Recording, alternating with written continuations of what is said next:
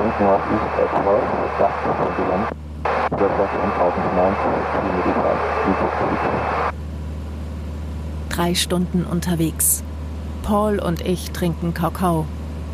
Vor uns liegen die golden schwimmenden Wolken im Licht des Sonnenuntergangs. Im Westen leuchtet es noch schwach. Über uns sind die Sterne. Die beiden Navigatoren arbeiten wie verrückt. Harry funkt. Unsere Instrumente leuchten pink und die ganze hintere Kabine steht in einem seltsam grün-blauen Licht. Das Meer ist wunderschön und der Mond scheint auf die Motorhauben.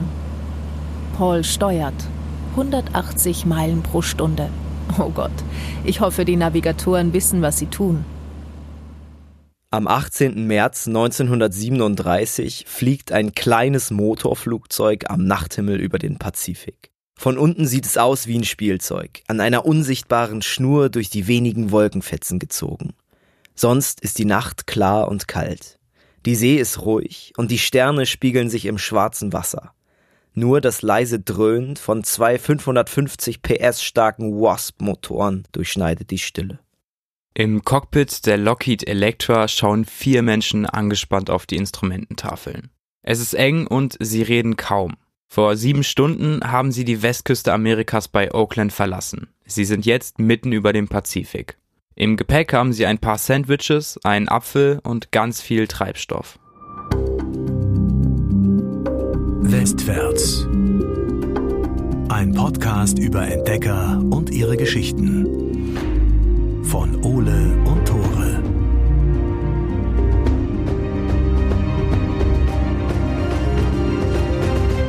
Moin, herzlich willkommen zurück zu Westwärts, der Podcast über EntdeckerInnen und ihre Geschichten. Ich bin Ole. Ich bin Tore und heute geht's tatsächlich das erste Mal über eine Entdeckerin. Zu unserer Verteidigung, Entdecker ist zumindest in der Zeit, in der wir uns meistens bewegen, 19., 18., 17. Jahrhundert, eher ein Privileg, was den Männern vorbehalten war. Deswegen gibt es mehr Folgen mit Männern. In diesem Podcast sprechen wir über EntdeckerInnen, Abenteurer und Expeditionen ins Ungewisse, vor allem aber über die Menschen, also über die Männer und über die Frauen. Wir erzählen ihre Geschichte anhand von Tagebucheinträgen und Briefen, die sie auf diesen Expeditionen geschrieben haben. Sie erzählen von Alltag, Hoffnung und von Tragödien ganz nah am Menschen. Dickes Shoutout an dieser Stelle nochmal an die Sparkasse Hildesheim-Goslar-Peine, die ähm, uns hier für ein paar Folgen sponsort. Und auch ebenfalls ein dickes Shoutout an die Stadtbibliothek Hildesheim, mit der wir für die ersten paar Folgen zusammenarbeiten. Wenn ihr aus der Umgebung kommt, Bock habt auf das Thema, dann schaut doch dort mal vorbei. Dort ist unsere ganze Literatur, die wir für die Recherche brauchen. Und ein ganz, ganz dickes Shoutout würde ich gerne noch vergeben. Und zwar an euch, dass ihr euch immer die Folgen anhört. Und wir haben auf Instagram eine kleine Spendenaktion gestartet. Und es haben sich tatsächlich ein paar Leute gefunden, die gesagt haben, ey, wir finden das geil, wir unterstützen euch gerne. Wie gesagt, jeder Cent hilft uns einfach ein paar Folgen zu machen. Aber vielen, vielen Dank an alle. Wenn ihr das noch nicht gesehen habt, dann folgt ihr uns wahrscheinlich noch nicht auf Instagram. Checkt es aus. Westwärts Podcast, alles zusammengeschrieben. Heute geht es um eine der berühmtesten Pilotinnen der Geschichte, nämlich um Emilia Earhart und ihren letzten großen Flug. Emilia möchte zusammen mit einem Co-Piloten und zwei Navigatoren die Welt in einem Motorflugzeug einmal umrunden. Das ist nicht ihr erster Flug und sie ist auch schon bekannt in den USA, in ihrem Heimatland. 1932 fliegt sie nämlich im Alleingang über den Atlantik und 1935 als erster Mensch über den Pazifik. Für diesen Weltumrundungsflug zwei Jahre später hat sie sich dann extra ein kleines Passagierflugzeug umbauen lassen. Wir haben jetzt also vier Leute, die in diesem kleinen umgebauten Passagierflugzeug über den Pazifik fliegen. Es ist immer noch Nacht und die zwei hinteren Männer betrachten im grün-blauen Licht der Kabine angestrengt Karten und Tabellen. Fred und Harry, die beiden Navigatoren, sind eigentlich auf dem Meer ausgebildet worden. Kapitäne wollten sie werden, doch jetzt sitzen sie hier, zusammen mit einer Frau am Steuerknüppel. Und diese Frau, könnt ihr euch wahrscheinlich schon denken, heißt Emilia Earhart. Sie ist 39 Jahre alt, hat kurze braune Locken und einen wirklich, wirklich krassen Charme. Wegen einer kleinen Zahnlücke lächelt sie auf Fotos immer mit geschlossenen Lippen. Aber sie ist jetzt schon eine Ikone der Luftfahrt. Und das Abenteuer, zu dem sie vor ein paar Stunden aufgebrochen ist, wird später in die Geschichte eingehen. Aber anders, als es die kleine Crew in der Lockheed wahrscheinlich vermutet. Um diese ganze Weltumrundungstour zu starten, um überhaupt die Möglichkeit zu haben, in einem Flugzeug einmal um die Welt zu fliegen, muss Emilia mit der Navy zusammenarbeiten. Allein kann sie dieses riesige Unterfangen einfach nicht stemmen. Vor allen Dingen die Seekarten der Marine sind unverzichtbar für sie und ihre Navigatoren. Die Karten, die man zu der Zeit, also in den 1930ern so im Laden kaufen konnte, die sind gerade auf hoher See überhaupt nicht präzise. Da sind Inseln falsch eingezeichnet oder fehlen ganz und die Maßstäbe sind viel zu klein für ein Motorflugzeug. Auch verfügt die Navy über wesentlich genauere Informationen und Vorhersagen zum Wetter auf See und zu dem Wetter auf Land ist ja klar, bei Flügen ist es immer ein wichtiges Thema, wenn du da im kleinen Motorflugzeug unterwegs bist, da bist du den Elementen einfach extrem ausgeliefert. Die Luft ist in diesen höheren Lagen ständig in Bewegung und da bedeutet so ein kleiner Wetterumschwung oft ziemlich viel für die Insassen. Stürme und Gewitter müssen auf jeden Fall vermieden werden. Und du kannst ja in so einem Flugzeug auch nicht einfach anhalten und Pause machen, wenn vor dir eine Schlechtwetterfront auftaucht. Die Routen müssen also nach dem Wetter geplant werden und häufig müssen die dann auch spontan geändert werden, weil man ja nicht genau vorhersehen kann, wie sich das Wetter ändert. Deswegen ist Harry, einer der Navigatoren, ständig über Funk mit allen möglichen Wetterstationen verbunden. Und jeder, der besonders gut aufgepasst hat, der wird sich jetzt fragen, wenn man eine Weltumrundung macht, warum fliegen die dann von Amerika nach Hawaii? Das klingt ja irgendwie nicht wie eine Weltumrundung, ist aber auch nur die erste Etappe. Du hast einfach nicht genug Sprit, um einmal nonstop um die Welt zu fliegen. Vor allem nicht, wenn du wie Emilia so ehrgeizig bist und das möglichst nah am Äquator machen willst. Wir erinnern uns, der Äquator ist ja die Stelle, für die man am längsten braucht, um sie einmal zu umrunden. Ja, da ist die Erde am dicksten. Das sind über 40.000 Kilometer. Genau, und äh, eine volle Ladung Treibstoff reicht in diesem kleinen Motorflugzeug für 2.000 bis 3.000 Kilometer maximal. Also das werden noch viele Etappen. Während der Vorbereitung kommt für Emilia dann, nachdem sie die Zusage der Zusammenarbeit mit der Navy bekommen hat, die Frage auf, was nehme ich für ein Flugzeug? Erstmal ganz grundsätzlich, nehme ich ein Wasserflugzeug oder ein Landflugzeug? Und wenn man jetzt erstmal generell nachdenkt, dann scheint ja ein Wasserflugzeug deutlich näher zu liegen, weil wenn man mit einem Wasserflugzeug unterwegs ist, zwei Drittel der Erde bestehen aus Wasser. Das heißt, man kann sich eher, wenn irgendwas passiert, wenn man abstürzen sollte, noch zu einer sicheren Landung retten. Das Problem ist natürlich, wenn du ständig nachtanken musst, was Emilia ja machen muss, wenn sie 40.000 Kilometer zurücklegen möchte, dann ist ein Wasserflugzeug eher ungeeignet. Es gibt ja im Wasser keine Tankstellen oder so. Genau, du kannst das Wasserflugzeug ja nicht einfach an Land landen und da dann tanken, so. Ja, also musst du, wenn du im Wasserflugzeug unterwegs bist, Luftbetankungen durchführen. Das ist so, dass dann halt andere Flugzeuge vom Festland dir entgegenfliegen, dann wird so ein Schlauch ausgetauscht und dann wird das Flugzeug praktisch aus der Luft betankt. Das gab's schon zu der Zeit, das war auch eine Taktik, mit der die Air Force experimentiert hat. Aber Emilia hat das noch nie so richtig gemacht und hat sich letzten Endes dagegen entschieden. Das heißt, die Lockheed, in der sie jetzt unterwegs sind, ist ein Landflugzeug. Damit kann sie also nur auf Festland landen. Um Unterstützung für ihr Vorhaben zu bekommen, schreibt sie Briefe und einen sogar an den Präsidenten der Vereinigten Staaten. Sehr geehrter Herr Präsident, vor nicht allzu langer Zeit habe ich Ihnen und Mrs. Roosevelt von den Plänen für meine Weltumrundung berichtet. Seit einigen Monaten bereite ich mich auf diesen Flug vor und hoffe, im März starten zu können. Ich glaube, ein Projekt wie dieses, besonders mit einer Frau, könnte einen großen positiven Einfluss auf die Wahrnehmung der Navy in der Bevölkerung haben. Mein Flug soll keine kommerzielle Bedeutung haben. Ich tue dies nur, weil ich es möchte, und ich finde, dass Frauen ab und zu einfach gewisse Dinge tun müssen, um der Welt zu zeigen, dass sie es können. Ich weiß um ihre eigene Begeisterung für das Reisen und ihr Interesse an der Marine. Deshalb bitte ich um Ihre Mithilfe, vor allem in der Zusammenarbeit mit der Navy. Natürlich nur, wenn Sie mein Projekt gutheißen. Mit freundlichen Grüßen, Emilia Earhart. PS. Meine Pläne sind zurzeit noch streng vertraulich. Bis jetzt wurden keinerlei Ankündigungen gemacht. Kleiner Fun Fact, Roosevelt, also der Präsident, hat den Brief tatsächlich gelesen und auch sofort an das Militär weitergeleitet. Und er hat dann mit Bleistift so eine kleine Notiz auf den Brief geschrieben. Da stand dann sowas wie, tut, was ihr könnt, um das zu ermöglichen. Also selbst vom US-Präsidenten erfährt sie eine krasse Unterstützung und damit erhält das Unternehmen natürlich nochmal einen großen Push. Smart geplayed. Die silbern glänzende Lockheed ist eigentlich ein Passagierflugzeug. Im Rumpf hat sie Platz für bis zu zwölf Menschen. Da, wo normalerweise braun gefärbte Stoffsitze festgeschraubt sind, die waren extra dunkel gefärbt damals, damit die Passagiere, die da in diesen kleinen Flugzeugen dann zum ersten Mal irgendwie geflogen sind, möglichst keine Flugangst bekommen. Das sollte die Leute Junge, die haben ja echt alle Register gezogen, um die Flugangst da gering zu halten. Ja gut, aber du musst dir halt vorstellen, ne, in den 30ern, so, so lange gab's kommerzielle Luftfahrt noch nicht. Krass, aber als ob das da so einen großen Unterschied macht, wenn ich die Sitze einfach ein bisschen dunkler anmale als sonst. Dort befinden sich nun große Tanks mit insgesamt über 4000 Litern Benzin. Auf der Unterseite des linken Flügels steht in großen schwarzen Buchstaben NRI 6020.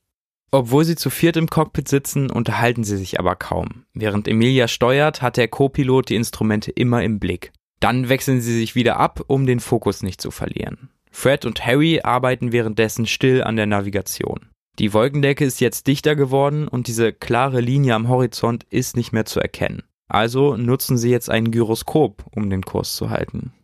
Ab und zu kommen Wetterberichte über Funk. Ständig berechnen sie die aktuelle Geschwindigkeit und den Treibstoffverbrauch. Das sind wichtige Informationen für die Piloten, wenn man nur wenig mehr Benzin als nötig mitgenommen hat. Mit einer Angel und einem Stück Papier geben die Navigatoren ihre aktuelle Position an die Piloten nach vorne weiter. Die Triebwerke sind zu laut, als dass man sprechen könnte. Die Nacht neigt sich jetzt dem Ende zu und ein leichter Schimmer im Osten kündigt den neuen Tag an. Bis jetzt hatte keiner von ihnen Zeit, richtig zu schlafen oder sich irgendwie auszuruhen. Dafür gibt's immerhin eine heiße Schokolade und Kaffee aus Thermoskannen. Das hält zumindest wach. Essen ist nur bedingt möglich und die Sandwiches im Gepäck bleiben größtenteils unangetastet. Unter ihnen leuchtet das Schwarzgrau des Ozeans durch die dichte Wolkendecke. Die sind ja jetzt in der Situation, dass sie auf Hawaii landen müssen, um nachzutanken und dann weiter zu fliegen. Ist halt super schwierig, gerade wenn du in Wolken bist. Du siehst ja nichts. Und Fred bestimmt ihre Position meistens mit einem Blasensextant. Das ist im Prinzip von der Funktionsweise das, was man auch schon so früher auf Segelschiffen benutzt hat, ne, dieses Fernrohr. Hm, und da, ja, dafür brauche ich die Sterne und den Horizont. Und Emilia muss dafür aber halt super gerade und ruhig fliegen, sonst wird die Messung ungenau und die Bestimmung. Wir befinden uns ja natürlich in der Zeit noch vor GPS, also das heißt, du weißt nicht die ganze Zeit genau, wo du bist. Und es sind ja auch Gebiete, in denen es unglaublich schwierig ist, seine Position zu bestimmen. Wenn du an Land bist, dann kannst du nach Auffälligkeiten Ausschau halten und kannst sehen, wo du ungefähr bist. Aber alles, was irgendwie Polregion, Wasser oder Luft ist, da sieht halt alles gleich aus. Und da die Position zu bestimmen, ist dann halt immer ein Auftrag. Plötzlich, sie sind mitten in den Wolken, reicht Fred ein Stück Papier mit der Angelroute durch das Cockpit an Emilia. Jetzt runter, steht da drauf. Sie vertrauen ihm, nur Fred kennt sich so gut mit der Navigation bei Nacht aus und deswegen drosselt Emilia ihre Geschwindigkeit auf 200 kmh. Sie sinken etwas, brechen durch die Wolkendecke und sehen nichts. Weit und breit ist nur dunkelgraues Meerwasser. Emilia weiß, wie leicht sie die Insel übersehen können. Es ist nämlich nicht mal die größte der Inseln von Hawaii, aber die einzige mit einem Flugplatz. Also schauen sie angestrengt nach vorn. Hat Fred sich vielleicht doch geirrt? Aber das scheint irgendwie unmöglich. Er ist nämlich einer der besten Navigatoren, auch wenn er manchmal ein bisschen viel trinkt und noch während der Arbeit berauscht ist. Auch keine besonders gute Eigenschaft für einen Navigator, der aufpassen muss, dass er hier alles richtig berechnet. Ne? Nee, ich glaube, Emil hat abgewegt, aber trotz seiner Trinksucht war er halt schon der Beste. Ja, ich meine, wenn du, wenn du betrunken deinen Job gut ausführen kannst, so einen Job vor allem, dann zeigt das, dass du echt gut bist. Emilia steuert also noch ein bisschen tiefer. Und jetzt sehen sie, wie sich ein Stückchen Land vor ihnen auftut. Es ist Diamond Head. Die Einheimischen nennen es Leahi. Und das ist ein Vulkankrater und das Wahrzeichen von Hawaii. Fred hatte also recht. Sie sind auf Kurs. 100 Kilometer Luftlinie noch. Es ist 5.40 Uhr. Und dann gibt's da noch eine ganz lustige Geschichte dazu, wie sie angekommen ist. Und zwar hatte Emilia nämlich ein super schlechtes Gewissen, dass sie und die Crew schon so früh gekommen sind, nämlich früher als geplant. Es sind schon super viele Inselbewohner da zum Zuschauen, als sie gerade landen. Und Emilia entschuldigt sich sogar noch bei denen, dass sie so früh aufstehen müssen. Ach so, das war ihr peinlich, dass, dass sie so früh aus ihren Betten gescheucht wurden und kein Frühstück vielleicht hatten. Ja, weil sie es nicht geschafft hat, ein bisschen später zu landen, damit alle ein bisschen ausschlafen können. Oh. Aber das zeigt natürlich, wie dankbar sie für das öffentliche Interesse ist und wie nah sie ja auch noch ihren, in Anführungszeichen, Fans ist. Das kann man ja schon sagen. Also es waren ja schon Fans, die sie da beobachtet haben. Sie schreibt auch ins Tagebuch, dass sie sehr dankbar ist über die Helfer, über die Mechaniker und die Techniker auf Hawaii. Sie sagt, irgendwann möchte ich ihnen alle die Hand schütteln. Ohne sie ist so ein Abenteuer nämlich überhaupt nicht möglich. Nach der erfolgreichen Landung auf dem Flugplatz gibt's erstmal Rührei bei einem Navy-Offizier. Das freut Emilia sehr. Das Wetter ist allerdings nicht so gut. Sie können erstmal nicht weiterfliegen und so machen sie erstmal Pause. Sie haben ja keine Eile, es soll ja kein Geschwindigkeitsrekord oder so aufgestellt werden. Sie warten dann ein paar Tage und dann wird das Wetter schlagartig besser. Emilia genießt die Zeit in Honolulu, ja was auch sonst. Hawaii ist geil, so, da kann man an Strand, da kann man sich in die Sonne legen. Und Emilia isst auch super gerne Ananas, die mag sie irgendwie. Ach krass. Und ruht sich halt die ganze Zeit einfach aus. Es gibt auch eine Stelle in ihren Aufzeichnungen, wo sie dann schreibt, ich habe volle sechs Stunden Schlaf bekommen, alle Müdigkeit ist weg. Oh, da wäre bei mir Bei- noch nicht alle Müdigkeit weg. Bei sechs Stunden Schlaf, ey, da wache ich müder wieder auf, als ich eingeschlafen bin. Aber ich glaube, das war, das war auch direkt nach ihrem, nach ihrem Flug. Da hat sie sich dann sechs Stunden, also die ganze Nacht durchgeflogen natürlich und dann äh, sechs Stunden hingelegt und dann war es gut. Ja, vor allen Dingen so ein Flug ist ja nicht, dass du einfach wach bist. Du musst dich ja die ganze Zeit voll konzentrieren und dann mit sechs Stunden zufrieden zu sein. Wahrscheinlich werden wir deswegen nie Entdecker, weil wir einfach mit diesem Schlafpensel nicht klarkommen würden. Zwölf Stunden Minimum. Ausgeruht, gestärkt und dankbar für die Unterstützung, die sie von den Bewohnern der Insel bekommen haben, machen sich die drei bereit für die zweite Etappe. Ja, ihr habt richtig gehört, es sind jetzt nur noch drei. Der Co-Pilot hat sie hier verlassen, das stand aber schon vorher fest. Ich glaube, der wollte seine Frau besuchen. Jetzt haben sie natürlich ein bisschen mehr Platz im Cockpit. Die Lockheed wurde in der Zwischenzeit gründlich durchgecheckt. Emilia hat das nie so gefeiert, wenn fremde Mechaniker an ihren Triebwerken rumgewerkelt haben. Aber für die Weiterreise muss natürlich alles safe sein und deswegen lässt sie das zu. Am Morgen des 20. März, die ersten Sonnenstrahlen sickern gerade über die Hügel von Pearl Harbor, ist dann endlich alles bereit. Das Wetter ist traumhaft und Harry, Fred und Emilia quetschen sich in die schmale Kabine der Lockheed. Vor ihnen erstreckt sich jetzt eine 900 Meter lange Startbahn aus Betonplatten. Nächstes Ziel ist eine kleine Insel vor Papua-Neuguinea. Dann Asien, Afrika und dann wieder die USA.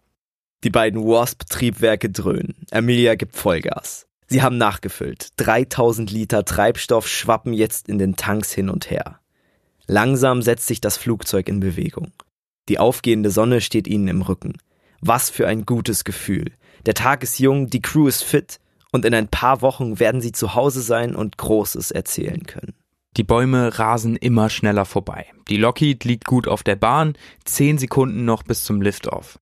Nichts deutet auf irgendeine Fehlfunktion hin. Emilia schreibt im Nachhinein in ihr Tagebuch, dass sie in ihrem Leben zu dem Schluss gekommen ist, dass gerade wenn Dinge sehr, sehr gut laufen, große Probleme direkt vor der Tür warten. Und in diesem speziellen Fall scheint sie recht damit zu haben.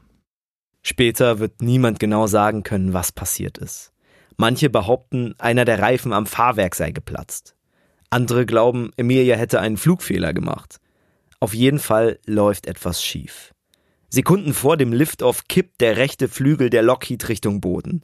Das Flugzeug zieht scharf nach rechts. Emilia verringert sofort die Leistung des linken Triebwerks und versucht die Lockheed so wieder gerade auf Kurs zu bringen, doch es ist zu spät. Und dieses ganze Gewicht der Maschine liegt jetzt komplett auf dem rechten Fahrwerk. Da haben wir ja fast drei Tonnen Treibstoff, sie haben ja gerade erst getankt. Dazu noch die Ladung und die Besatzung. Und das ist einfach viel zu viel für das Aluminium. Jetzt knickt es einfach weg. Dabei reißt es dann ein Loch in die Außenhülle und das Benzin spritzt an der rechten Flanke auf die Startbahn. Beide Propeller schlagen auf den Beton und die Lockheed schleudert mit dem Bauch über die Startbahn. Es dauert etwas, bis das Flugzeug zum Stehen kommt. Die Bodenbesatzung eilt zum Cockpit und zur großen Erleichterung ist niemand verletzt. Als sie die Luke zum hinteren Teil öffnen, sitzt Fred, der Navigator, ruhig da und faltet gewissenhaft seine Karten zusammen. Emilia und Harry sind etwas benommen, aber unversehrt. Die Maschine ist jetzt allerdings ein Wrack. Die rechte Tragfläche ist komplett verbogen, das Fahrwerk ist zerstört und die Triebwerke sind funktionsunfähig. Und auch die Startbahn hat einiges abbekommen. In den Betontrümmern bilden sich jetzt so kleine Pfützen aus Benzin. Das Ganze hätte auch deutlich böser ausgehen können. Das Flugzeug war zu dem Zeitpunkt ja mit drei Tonnen Benzin beladen, also ein fliegender Treibstofftank. Und dass da nichts in Flammen aufgegangen ist, ist krass. Für meine Ingenieursfreunde sind natürlich nicht ganz drei Tonnen. Benzin ist ja ein bisschen leichter als Wasser. Aber ungefähr passt das. Ich krieg sonst Ärger. Ich kriege sonst Ärger. Ganz sicher. Ich habe das gesagt, 3000 Liter, drei Tonnen, ungefähr. Zwei Minuten braucht Emilia, um den Schock zu verdauen. Zwei Minuten für eine Bestandsaufnahme, eine kurze Rekapitulation des Unglücks. Zwei Minuten, um sich zu überlegen, wie es jetzt mit der Weltumrundung weitergehen soll. Dann stellt sie sich vor das Bodenpersonal, hinter ihr liegt das Wrack der Lockheed und sagt, ich will es nochmal versuchen. Natürlich ist noch einiges zu tun, bis sie es nochmal versuchen kann. Das Flugzeug muss grundrepariert werden und es müssen natürlich auch noch viele andere Vorbereitungen getroffen werden, aber sie wird es tatsächlich nochmal versuchen. Ihren zweiten Versuch behandeln wir in der nächsten Folge.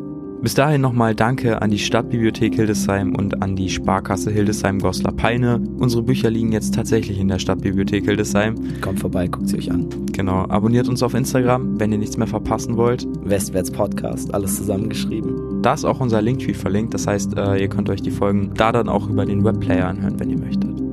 Das war's von uns. Wir sehen uns, hören uns in der nächsten Folge. Bis dahin, macht's gut. Ciao.